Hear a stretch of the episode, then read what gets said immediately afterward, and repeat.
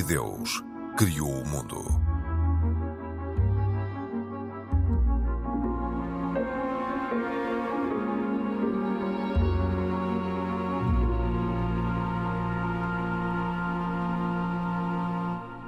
Olá, bem-vindos. Em tempos de incerteza, governantes e algumas instituições estimam que, afinal, 2023 poderá não ser assim tão mau como se temia e que a Europa até poderá escapar a uma recessão que era quase certa.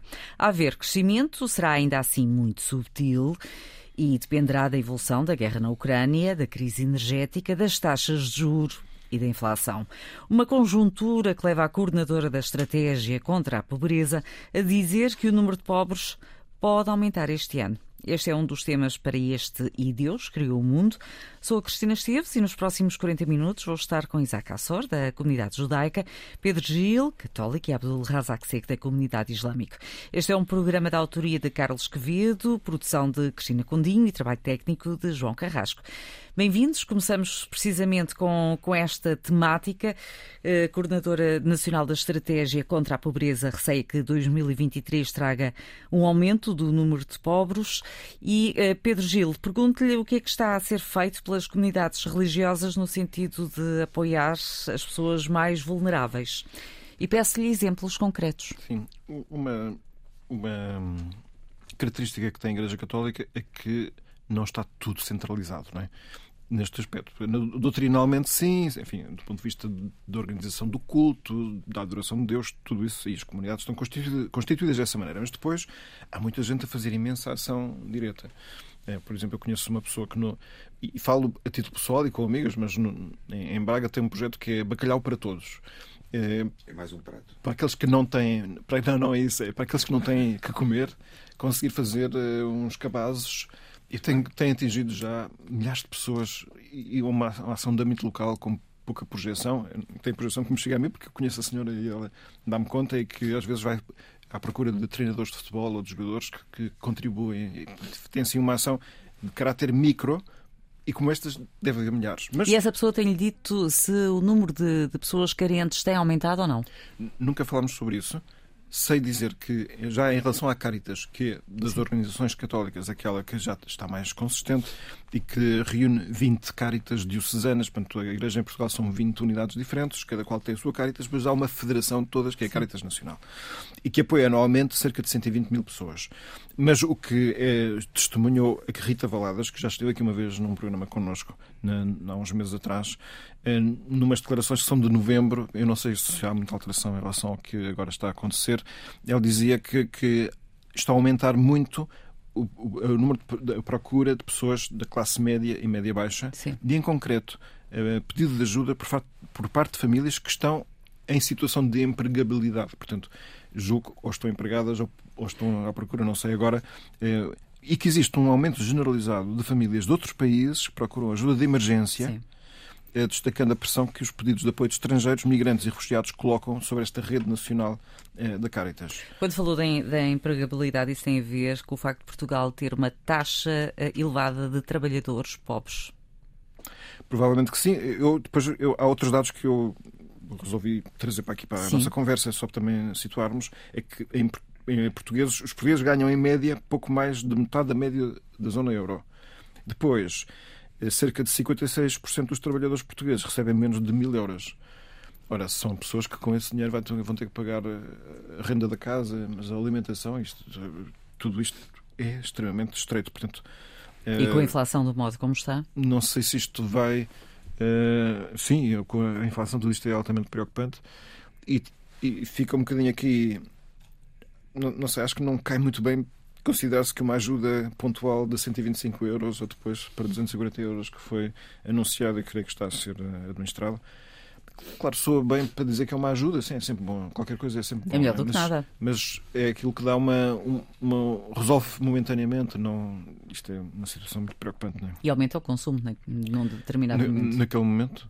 E, e, quando as pessoas às vezes precisavam de outro tipo de, de ajudas. Nós, há aqui outro dado que às vezes não se fala, mas acho que em Portugal, eu também não sou especialista, não sei dizer, mas ouço dizer que a nossa carga fiscal é excepcionalmente elevada até por comparação, não é? Em, em média. Nós, o que faz pensar é. Não é só tu a pensar. Pois, o que faz pensar é. Então, nós temos uma, uma, uma máquina estatal que é, gasta demais. É como se fosse um carro que gastasse demasiado aos 100, não é? E, portanto, seria preciso. Uh, uma visão muito, muito corajosa, que eu não sei se hum. existe essa visão. Aliás, a, a coordenadora da Estratégia de Combate à Pobreza sugere uh, a redução do IVA nos bens essenciais, à semelhança do que uh, já é seguido noutros países, como é o caso de Espanha. Os nossos, uh, os nossos vizinhos já, já adotaram a redução do IVA nos bens essenciais. Exatamente para.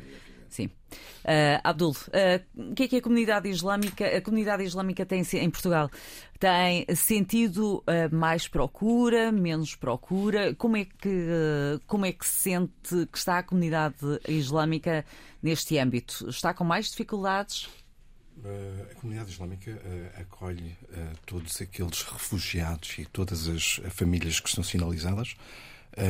nós temos uma comissão, aliás, a comunidade islâmica tem uma comissão que se chama a Comissão de Sacado, que vai dando apoio a todas as pessoas que têm uh, estas dificuldades. Uh, mesmo questão do, em questão, uh, na questão dos refugiados.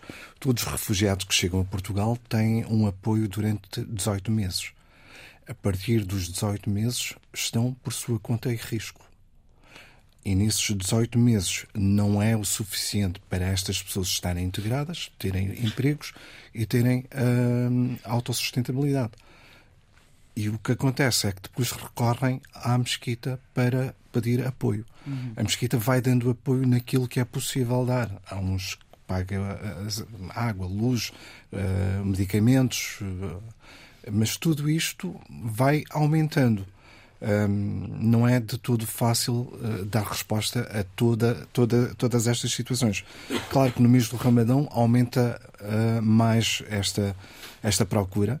Uh, e também, no mês do Ramadão, também consegue-se ter um, um, fundo maior para se poder ajudar, porque é o mês em que todo o muçulmano retira os 2,5% do seu lucro para poder ajudar na caridade.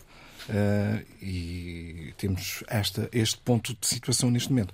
Uh, para além de que a Mesquita tinha também um projeto uh, denominado e tem, Mesquita Solidária, em que todas as sextas-feiras, ou quinzenalmente, dava uma refeição quente a todos os, toda a população da área local uhum.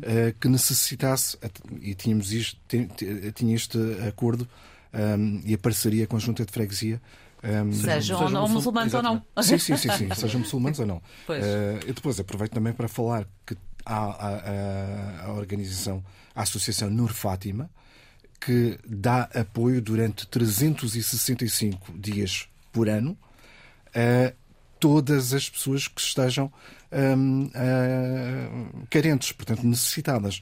É só de referir que no Natal, este Natal, uh, deu um, uma, um jantar de Natal para cerca de 400 pessoas, tudo sem abrigo. Uh, o programa começou à tarde com o corte de cabelo às pessoas e depois uh, seguiu com, com jantar. Corte de cabelo por alguma razão? Os sem-abrigo não têm como ir cortar o cabelo, fazer a barba, então há. Higiene.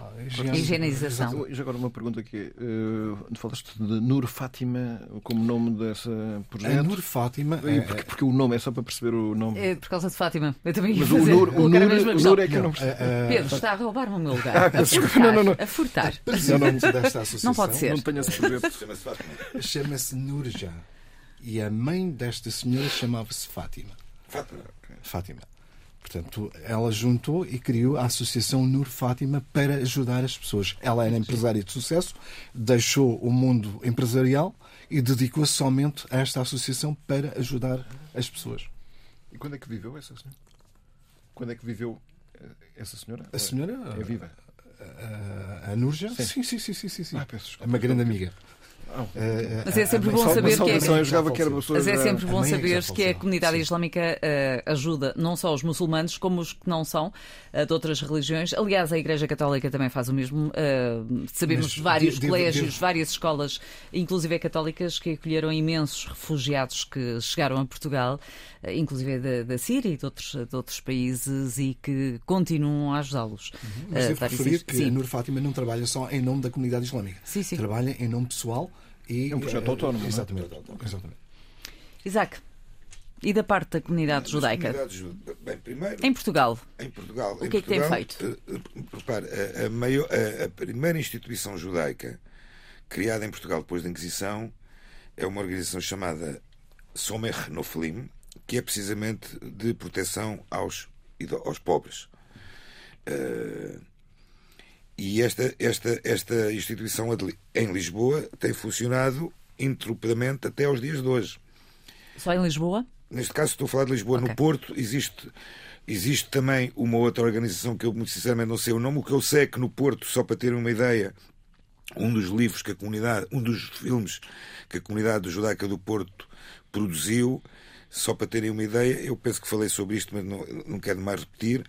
A, a receita deste, deste filme, que foi um filme que passou só online, eh, foi toda para a Diocese de, de- do Porto, precisamente para ajudar as pessoas necessitadas. Essa instituição tem um nome, eh, que não, não entendemos o nome. Se tem tradução. Somer Noflim. A tradução, eh, Pois. amparo, amparo, eh, proteção dos, proteção dos, do- dos necessitados. Dos Muito bem. necessitados. Ou seja, é uma, é uma instituição que, que, por exemplo, eh, durante a altura também, ainda estamos a ter, infelizmente, da vinda de imigrantes, de refugiados da Rússia e da Ucrânia, Sim. eh, recebeu também, como também no Porto, também receberam refugiados judeus e não só judeus, porque, esta, eh, porque esta, estas organizações elas não podem só fazer, seja elas qual for a religião, não podem fazer uma uma uma, Uma seleção, uma seleção, de, de ajuda, não é? não- a não- quem não- apoiam. Não, não há possibilidade de o fazer. Um apoio por Aliás, religião. não faz sentido fazer, porque o necessitado não tem religião. Claro. Aliás, até ia contra exatamente o que professa a própria religião, não tem é? religião. Ele- Ajudar o próximo, não é? Exatamente. Agora, hum, eh, eh, Abdul, vou começar por si, eh, por causa de uma, de uma outra questão que tem a ver com o imã marroquino que foi deportado da Bélgica para Marrocos. Ele tinha sido expulso da França por incitamento ao ódio. A notícia que surgiu é que o senhor, o líder religioso, tem 58 anos, uma das figuras religiosas mais seguidas na comunidade muçulmana francesa que tinha eh, e tem um tem muitos seguidores eh, nas suas redes sociais, nomeadamente o canal YouTube tem mais de 170 mil assinantes e quase 43 mil seguidores no Facebook. A expulsão de um líder religioso poderá ter consequências ou não? Hum, a nível pessoal, talvez. Não, Mas eu estou a falar a nível de- de- da própria comunidade. A própria comunidade, eu julgo que não, não verá isto como, como um- algum ataque, mas eu, eu, eu gostaria de, de- de voltar eh, antes. Este é um cidadão marroquino, nasceu, al- aliás, é um cidadão eh, francês, para Sim. todos os efeitos, não é? Qual é o nome dele? Eh, Hassan Iki Hussein. É que já houve outros que foram. Sim, sim, não é o primeiro. Mas a minha, a minha questão é: prende-se com o facto de ele ser francês e ser expulso para Marrocos. Eh, eu não consegui apanhar em lado nenhum quais eram eh, as eh, incitações que, que se referem. Não, não encontrei em lado nenhum. Mas claro está que, sendo qualquer cidadão nacional, tem as suas responsabilidades. Sendo um líder religioso, tem as responsabilidades acrescidas porque eh, tem os seguidores que o seguem e, e- e o ouvem. E se efetivamente as incitações que o imã eh, proferiu se vão contra, eh, obviamente que este imã deveria ser julgado. Mas, a meu ver, em França. A minha pergunta é. Ele é cidadão, qual- cidadão francês? Não, ele nasceu em França. Ele é cidadão francês. ele tem os filhos em França, Mas tem isso- 15 mas netos. Isso, isso é um tema que já falámos também muitas vezes, que tem a ver com um, um- um erro, há que admitir, um erro que os países europeus tiveram durante dezenas e dezenas de anos, que eh, receberam uma, uma, uma, uma, uma, Uma leva. uma leva imigratória e não souberam depois, de alguma forma, eh, Legalizá-los. contro- não é controlar, ou seja, eles tornaram-se cidadãos franceses, ou belgas, ou alemães, ou turcos Ter nascido noutro local. e não ganharam o sentimento do Estado e do país. Mas mesmo ou seja, lá, não, não, não, estes, estes senhores, estes imãs, que exortam ah, contra de o teses, ministro- teses de- antissemitas Sim. eh, que vão contra valores da República. Sim. Vão, ou seja, Põe em causa a igualdade entre homens e mulheres a- também. a igualdade entre homens e mulheres. Ou seja, Aqui, eu- eu, por acaso, as notícias não dizem quais é que são os factos É, que depois foram. Qualificados como incitativo. Estou a perguntar, eu não sei. Não, Não, mas o ministro, o não consegui ministro eh, francês eh, disse que eram discursos eh, contra, de ódio, contrários aos valores da República, à igualdade entre homens e mulheres e teses antissemitas. Porque esse era o ponto E está primeiro- proibido de regressar à Europa. Certo. O primeiro ponto para onde seria interessante começar a conversa era conhecer quais é que foram os factos e como é que foram qualificados. Para já já sabemos, temos- f- sabemos que foram qualificados como discursos de ódio. Pois, Agora, é- partindo deste pressuposto, e, e- e, eh, não, não podemos eh, generalizar também, tendo em conta que houve já mais casos sobre esta matéria, eh, a pergunta que eu lhe faço, Abdul, neste momento é: quando estas pessoas chegam a outros países, nomeadamente islâmicos, o que é- como é que são vistos pelos outros? Eh, Dos outros países islâmicos eu não, não, não, não Sim, mas como, é- dizer. como é que são vistos pelos próprios pares? Estamos a falar de um líder religioso que é expulso de um país europeu. Temos, temos aqui du- duas, dois tipos de mentalidades. Há quem o veja como um herói por ter eh, incitado à violência ou ao ódio, ou seja o que for, e há quem o condene. Eu, se for a- a- a basear-me nas, eh, nas convicções que eu tenho, se efetivamente isto se comprovar, eu condeno. Porque é um líder religioso, tem as suas obrigações e tem os seus deveres. mas, ó, mas provavelmente se estiveres a viver num país Mas muçulmano, já não, já não te poderás, é já não te poderás, já não te poderás manifestar dessa forma. Eu só me posso basear com as convicções eu, que eu tenho. eu- eu, a mim só eu- eu- basta só ver imagens de, de, de exortação em determinados países quando há um atentado mortífero em Israel eh, em nome de Alá e que se vê manifestações de alegria como se houvesse como se tivesse havido Tal uma como festa. estamos a ver agora com queima do Corão. Sim. Sim. Tal como estamos Isso a ver. na- Portanto, há aqui um, dois pesos, duas medidas. Mas também várias bandeiras eh, norte-americanas eh, foram, foram sendo queimadas, Sim, sim, eu- foram sendo queimadas não e digo- não houve, não houve reação por parte dos norte-americanos, como existe reação por parte de países islâmicos se a bandeira de um desses países for queimada. Certíssimo, Certíssimo. É ou não é? Tudo isto está errado. Tudo isto está errado. Da forma como é praticado, é tudo errado. Agora, não podemos é condenar uns mais que os outros. Na balança, tudo o que está errado está errado Certo, da mesma nós forma. Não sabemos, nós não sabemos. Agora, factos- neste caso, os do- factos deste imã não sabemos. O problema é esse. E agora, mesmo Eh, não sabemos os factos, mas sabemos os factos de outros Mas o facto que já foram expulsos também. O facto de ele não ter a nacionalidade, há, há- há- há sites que dizem, há notícias que dizem que ele pediu para aí umas duas vezes e foi recusado. Pediu o quê? Nacionalidade francesa. Ele nasceu na França. Ah, foi recusada. Foi recusado. Ele nasceu, mas começou por ter, eh, se eu percebi bem, começou por ter nacionalidade francesa, depois aos 17 anos, por influenciado, influenciado por não sei quem, desistiu. Desistiu. Depois quis eh, readquirir. Mas há, outro- ou- há outras notícias que dizem precisamente o contrário. que Pronto, ele então estamos não- sem saber o que é que aconteceu. Mas a questão, além de qual seria o direito aplicável, Pedro Gil, eh, o direito Pois. privado internacional ou público internacional, mas neste caso seria privado. Portanto, o local da prática do crime. Isto é uma conversa entre juristas, não é? Isto é uma conversa entre juristas, portanto, agora ficou aqui. Private show. é, uma, é uma privada nossa. Agora, aqui a questão é exatamente. eh, eh, discursos como estes existem e era a tal questão que eu levantei com o Abdul. É, eh, e Pedro, agora sigo para si com a mesma questão. como é que normalmente estas pessoas podem ser acolhidas, são vistas uh, ao serem recebidas em países, nos países islâmicos de origem, ou Eu- não? Dizer, eu, Ou de onde eram os pais? Sim, eu, eu acho que recebem, tanto mais que existe um grande sentido de, habitualmente, de solidariedade e fraternidade no mundo muçulmano, pelo menos é a ideia que eu tenho, não é? E Eu acho é que nós estamos aqui a, E pode ou não eh, criar eh, o, eh, normalmente práticas reiteradas, não é? De similares. Mas já agora, só Pode, acrescentar, ele foi bem recebido em Marrocos. Sim. Imagina, não que não houve, não- não houve nenhuma retaliação. A pergunta é, mas isso não vai incentivar mais? Epá, mas, mas assim, os países são livres. Eu gostava de chamar a atenção do seguinte. A propósito da categoria de incitamento ao ódio, como é sabido, neste momento na, na Europa há um movimento de maior sensibilização sobre os animais, não é? E também sobre práticas religiosas, por exemplo, a circuncisão. E eu digo isto também para trazer aqui o, o Isaac à conversa. Que é, eh, há gente que está a querer proibir na Europa a circuncisão, que é um, é um, é um ato absolutamente de animais, fundamental.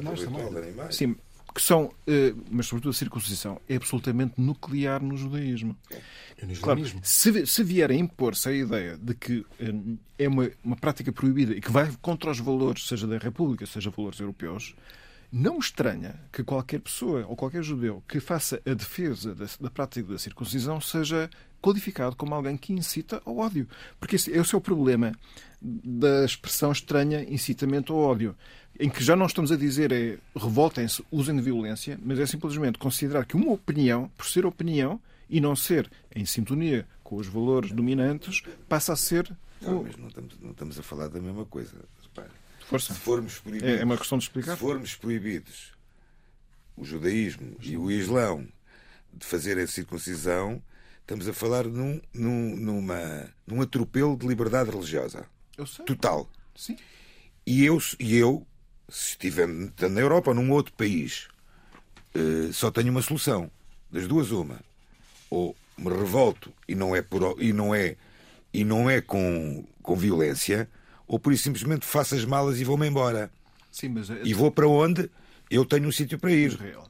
Fazes um aliá e vais para Israel. Agora, a questão é, mas se tu afirmares a defesa da circuncisão num contexto assim, podem perfeitamente dizer que essas tuas palavras são um incitamento ao ódio, que é aquilo que estamos aqui a tratar. E é só porque nós não sabemos quais é que são os factos Pedro, que não acho que seja um incitamento ao ódio. Repara, o- a, defesa, a, defesa, a defesa da circuncisão ou a defesa do abate Eu também acho que não é. não é um, não é um Eu- eu incitamento quero- ao ódio. quero é O incitamento ao ódio é, eu, eu peço desculpa, eu isso há uma coisa que- que eu não consigo conceber, é num espaço religioso haver alguém que incite À violência e ao ódio e à morte. E isso aconteceu em lugar, lugares, infelizmente, muito recentemente em toda a Europa. Eu não tenho dúvidas de que isso seja um incitamento ao ódio. Quero dizer que, sob o conceito jurídico de incitamento ao ódio, mas eu, há quem considere. Juridicamente falando, não, não, não, não vou discutir. Pedro, não posso aí, discutir. calhar, não vou discutir. E não vou a discutir. questão da mutilação genital uh, a feminina, que culturalmente, por exemplo, em muitos países africanos, é levado como se fosse religioso e não é. Não é de tudo. E não é. Uh, aí sim seria, seria o, o paralelismo com, com a circuncisão, mas que não tem nada a ver com a circuncisão. A pensar- É, Exatamente, não tem nada Não a ver. se consegue fazer falar- o paralelismo. Exato. Não, não E é um hipótese. crime. É um crime, É um claro. crime. É um Todo. crime. É um crime exatamente porque é má amputação. Exatamente. E se for a mutilação genital para mudança de sexo? E se entramos noutra Isso é abordagem. outra abordagem. Fica no ar esta questão. E aí estamos, assim, estamos realmente a falar de mutilação também? Com a conotação se- que lhe quer dar? Nós estamos, Fa- os casos, fa- falaremos desta questão. de, de- falaremos em, deste assunto. Em ambos os casos são atos livres, é só para explicar que são situações em que o ato é livre, a motivação é diferente em É cada diferente. caso. A Não é livre. A materialidade do Mas- ato é análoga. Mas, a- mas a mutilação dos de órgãos genitais é livre? No caso da mudança de sexo, sim. Não, no caso da mudança de sexo, mas no, no caso da. da- Por isso mesmo é Da que. genital feminina, eu, eu acredito que. cultu- admito, que em alguns, admito que em alguns casos seja. Não, Não, não, não é livre. Não Não é. é livre. Em, Não é em- em livre. caso nenhum? Não sei. é livre porque é feito a crianças. Ou seja, não há, não há uma decisão, ou seja, ninguém, ninguém toma essa decisão. As mães tomam.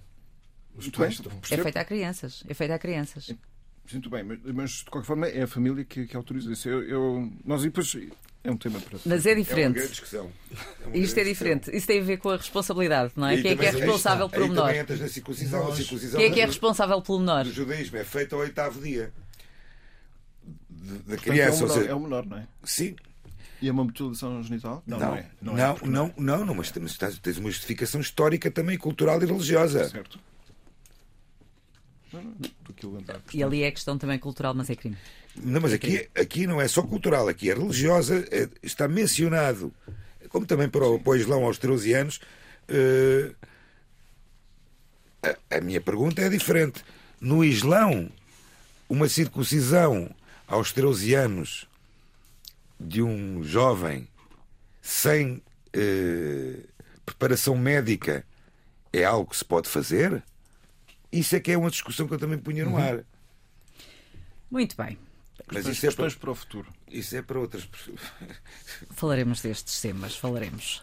Agora, gostava de vos ouvir sobre, sobre um assunto que para alguns é inespera- inesperado, para outros nem tanto, que é o facto da China ter registado pela primeira vez em 60 anos menos população, que é fruto da política do filho único, imposta entre 1980 e 2015.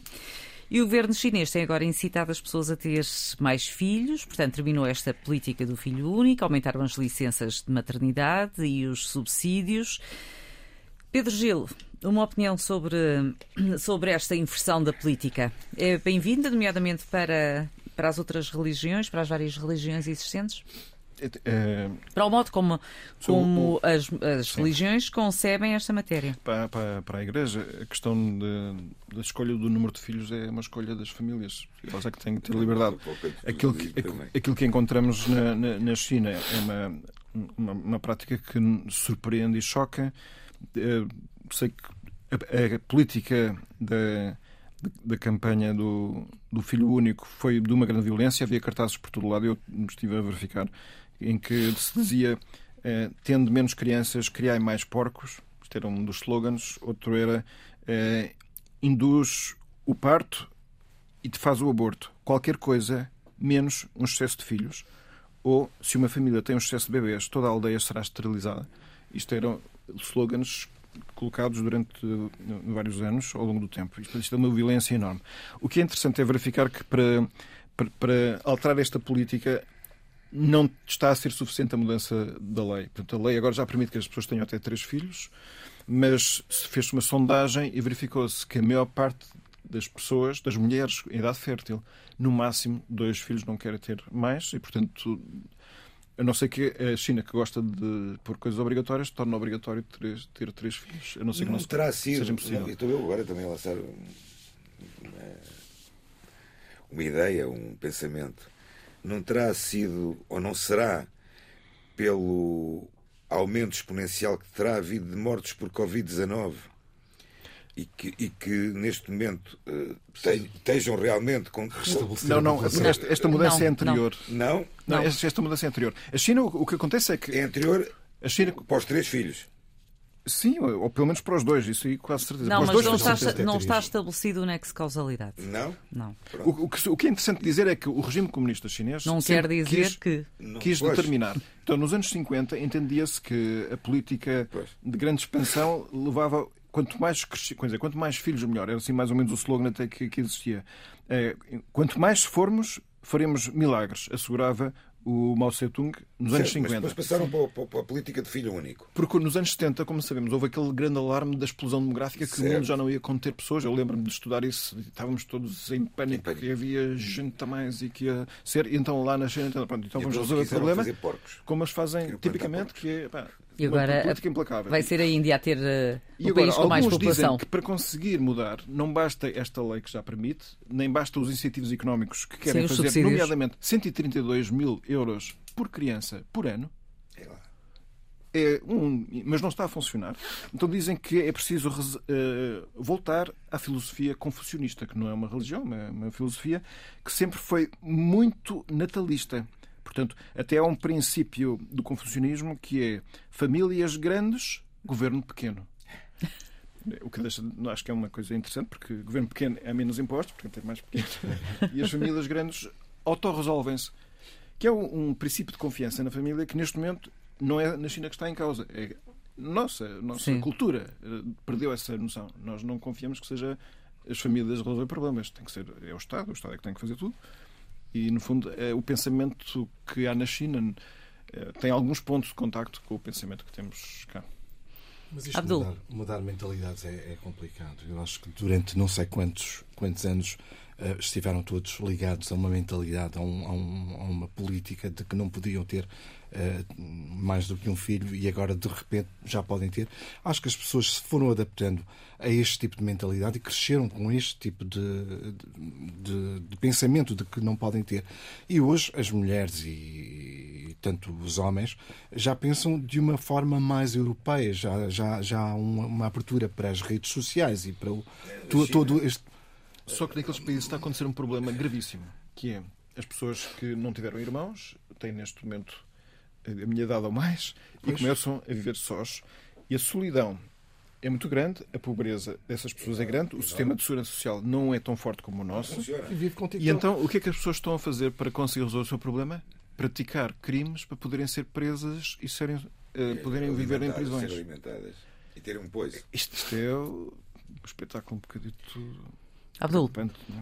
Estava a falar exatamente sobre esta matéria. Eu, eu aproveito também para lhe perguntar, uh, porque houve, houve relatos, uh, mas entretanto a coisa foi uh, foi sendo sanada e deixou-se ouvir uh, algo sobre esta matéria. Eu pergunto-lhe se sabe ou não algo uh, sobre o que se passa com os chineses muçulmanos, porque havia relatos que, que eram perseguidos, nomeadamente relatos de abusos generalizados, como a esterilização, detenção forçada. Uhum. nesta altura sabe o que está a passar? Que isto era tudo rejeitado Sim. pelas autoridades chinesas, não é? Confesso que neste momento não estou atualizado nessa matéria, uh, mas sim, é, é, um facto. Durante muito tempo houve grandes perseguições e também uma, uma tentativa de se eliminar, portanto, a, a, as comunidades muçulmanas. A liberdade religiosa não existia, quer dizer, nem sei se existe. Não, não, não existe.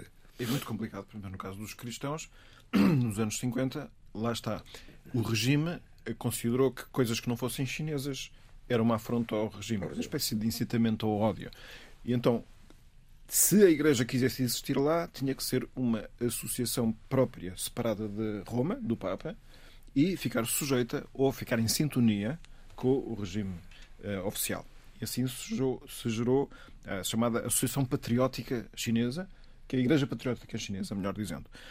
E uh, isto foi sempre uma fonte de problemas, porque na Igreja Católica as comunidades cristãs têm à frente padres que dependem de um bispo. E o bispo é sempre nomeado pelo Papa. Não há aqui outra hipótese. Sim. Ora, se aquela instituição passa a ser autónoma e tem, ordena bispos sem autorização do Papa, eles são bispos, mas ficam em situação irregular. E por isso havia a Igreja Patriótica, que era oficial, que era favorecida, era tolerada. E depois havia a Igreja Clandestina, onde houve muitos mártires, pessoas que estavam constantemente a ser presas.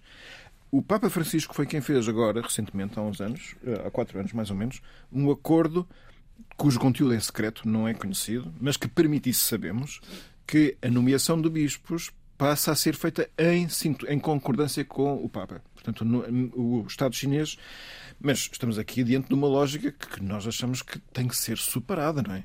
Quer dizer, se nós na Europa consideramos que a separação entre a Igreja e o Estado, ou a Igreja e a Mesquita, a Igreja e a Sinagoga, é, é fundamental, deveríamos achar estranhíssimo que haja esta forma de controlo de uma religião Aliás, por parte do Estado. Não é? Por exemplo, a comunidade, Existe... judaica, a comunidade judaica eh, existente na China, cada vez menor, é em Kaifeng. Eram os chamados judeus de Kaifeng, há mais de mil anos que estão a viver naquele território. Agora, bastante perseguidos, continuamente perseguidos. Tanto mais que o judaísmo não faz parte daquelas denominações religiosas que eles dão liberdade de alguma forma para. É que isto tem muito a ver, acho, com aquela visão uh, oriental que é bastante distante daquela que é a nossa europeia. Nós na Europa valorizamos muito o indivíduo, a sua liberdade própria e tudo isso. No mundo oriental, o coletivo tem um valor superior ao individual. E, portanto, também dá para perceber, pelo menos, que isto não é simplesmente só para chatear, este tipo de... mas tem a ver com um certo reflexo de um modo de olhar para a realidade em que a harmonia do todo, né, do coletivo, é, precisa que essas discrepâncias sejam suavizadas e integradas. E, portanto, acho que são modos equivocados de expressar, apesar de tudo, um valor, que é o valor do coletivo. Só que nós aqui, o que acho que estamos a, deveríamos descobrir aqui na Europa, mas isso é o problema da laicidade, do, do laicismo, é que era, é possível uma unidade com muita variedade. Se nós começamos a dizer, não, a unidade só existe se certos elementos estiverem neutralizados, então começamos a ter problemas aqui como está na China. Portanto, no fundo, seria uma situação análoga. Ah, uh, Isaac. Não, repare. Não... Como é que vive essa, essa pequenina comunidade judaica? Não, vive, vive num medo terrível, tanto mais que estamos a falar de uma comunidade muito pequena. Falamos de perto de 50, entre 50 a 100 pessoas que ainda possivelmente praticam o judaísmo, mas com grandes. 50 a 100 pessoas? Sim, Só? numa comunidade que. Na China, na, na China, naquele mundo. Na China, estamos a falar num, exatamente naquele mundo e que mesmo assim, isto apareceu num jornal recentemente uh, em Israel, uh, algumas das festas que são aquelas mais públicas, por assim dizer, como Hanukkah, aquela festa que tivemos aqui há uns meses atrás, têm receio de, de, de, de, de praticarem. Então, se calhar é uma comunidade que se calhar vive à maneira da comunidade de Belmonte que, que, estava Sim, disfarçada. Disfarçada, exatamente. Mas que eles, não têm, eles nem têm contacto, nem podem ter contacto quase nenhum com o exterior. É raro. E o que é que sabe em relação àquela à, à, à altura, àquelas décadas em que houve esta política do filho único? Eu, em relação à comunidade judaica? Eu, eu, julgo que se manteve igual, eh, ou seja, não teve. É por parte do, dos chineses muçulmanos foram perseguidos. Uh, embora as autoridades não. rejeitem, não é? Mas uh, há relatos nesse sentido. Para, para a comunidade judaica também Com não ter-se, forçadas. ter multiplicado tanto, não cresceu. É uma comunidade que, pelo contrário, infelizmente, tem, tem, um, tem diminuído. Muito provavelmente foram alvo também de algumas experiências dessas, muito provavelmente. As esterilizações, uh, muito provavelmente. Bem, isto eh, falando, é muito fácil falarmos, se calhar assim, da China com, com o à vontade que estamos a falar, mas é ser algo que deve doer muito a um povo e um, um povo que tem sofrido, uh, seja ele judeu, cristão ou muçulmano, uh, as agruras de uma, de uma ditadura, de uma ditadura violenta uh, a todos os níveis. Estamos na, na reta final e vamos às recomendações, Pedro Gil. Ora, eu recomendo o filme Os Fabelmans. Ah, nomeado para os Oscars. Exatamente. De Steven Spielberg, um realizador judeu. É verdade. Que. Esta recomendação devia ser do Isaac.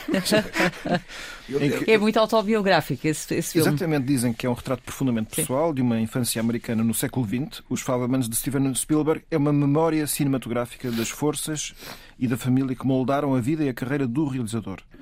Esta história universal sobre o amadurecimento de um jovem solitário que persegue os seus sonhos aborda o amor, a ambição artística, o sacrifício e os momentos de descoberta que nos permitem conhecer com clareza e compaixão a verdade sobre nós próprios e os nossos pais. É um filme notável, absolutamente hum. notável, recomendo. Uma, dia 12 de março, vamos saber se, se vai ou não uh, ser um vencedor das estatuetas douradas. Pelo menos tem várias nomeações. Lá estaremos. Abdul, recomendações. Recomendações: Lisboa Árabe, do mesmo autor dos sucessos como Lisboa Nazi e Lisboa Judaica, agora com uma viagem pela memória árabe da capital. E há aqui vários elementos. O autor é quem? Ah, não sabemos. E há aqui vários, vários elementos em relação a, a elementos árabes. Ah, pois não faltam. É que não faltam, aqui em Lisboa não faltam. E, Isaac, e a minha vamos à recomendação. É, é, um livro, é um livro uh, histórico, é Torá, a Lei de Moisés, de Meir Matzliach Melamed, uh, um livro da editora Sefer, uma editora brasileira. É o texto hebraico da Torá ao lado da sua tradução para o português português brasileiro, mantendo intactas as interpretações dos comentaristas clássicos, clássicos, portanto, não é Maimonides que, que oh. está lá a comentar. Uh, Encontra-se nesta publicação os profetas também e cinco, os cinco livros, uh, os, os cinco apócrifos. É muito grande esse livro. Tu já o viste? Ah, ok. É, já, já, já, informação é, grande? É, é, é grande. Respondendo ao Pedro, a Lisboa Árabe é de Sérgio Luís de Carvalho. Portanto, é, aquele, é um livro que te mostrei quando estiveste na sinagoga. Com tradução em português. Sim, sim, Pronto, sim. e ficamos agora aqui nesta reta final do programa, pondo esta voz de rádio, a saber aqui alguns pormenores que aqui os nossos participantes, embora sejam de religiões diferentes, dão-se muito bem fora deste estúdio. É verdade, não é? Acho que sim.